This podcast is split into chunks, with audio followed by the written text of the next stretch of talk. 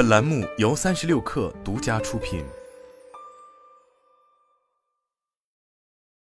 本文来自界面新闻。八月三十日晚，三六零盘后发布二零二三年上半年财报，其实现营业收入四十五点零三亿元，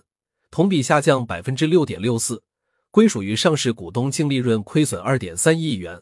去年同期净亏三点九八亿元，亏损幅度有所收窄。在其他因素基本保持不变的前提下，此次收窄亏损的直接原因是三百六十投资哪吒汽车的权益亏损减少。按长期股权投资权益法计算，三六零今年上半年哪吒汽车项目的综合收益亏损为二点八三亿元，去年同期为三点九四亿元，最终汇总得出投资收益亏损分别为二点零六亿元和三点五一亿元。三百六十称，相关投资项目对公司的影响正在下降。营收减少，则主要受到传统主营业务互联网广告下滑的影响。三六零上半年互联网广告与相关服务收入为二十一点六八亿元，同比下降百分之六点一三，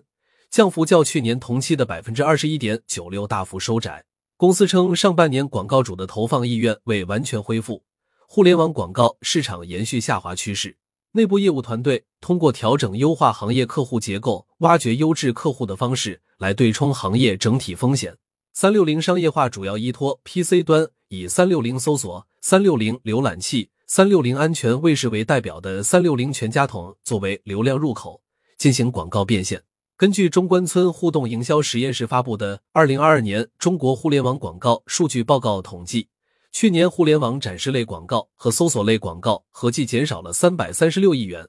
市场规模总额同比下滑百分之六点三八，近七年来首次出现萎缩。而三六零推动转型的安全业务，今年上半年实现营收九点零八亿元，同比减少百分之十二点五，其中二季度收入为六点五四亿元，同比增长百分之九十八点七六，环比增长百分之一百五十七点一六。公司称。主要因为报告期内社会生产活动逐渐回归正常，城市安全大脑项目的建设进度重新步入正轨，贡献了较大的营收增量。其他业务如游戏、智能硬件，上半年收入分别为五点一三亿元、八点六五亿元，同比减少百分之五点零一、百分之五点一九。值得注意的是，三六零今年六月正式发布的三六零智脑大模型已经开始创收。据介绍。三六零主要基于三六零智脑为中小企业客户提供 AI 增值服务，上半年取得近两千万元的相关业务收入，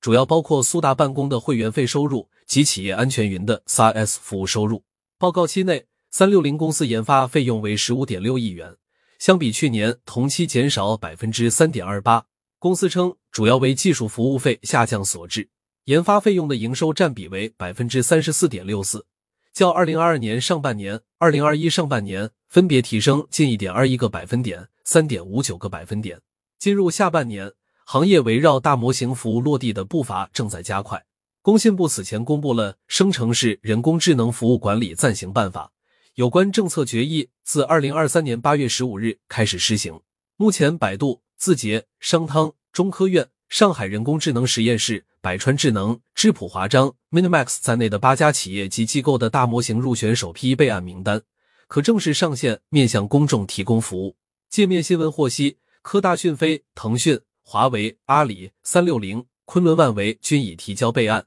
等待正式上线。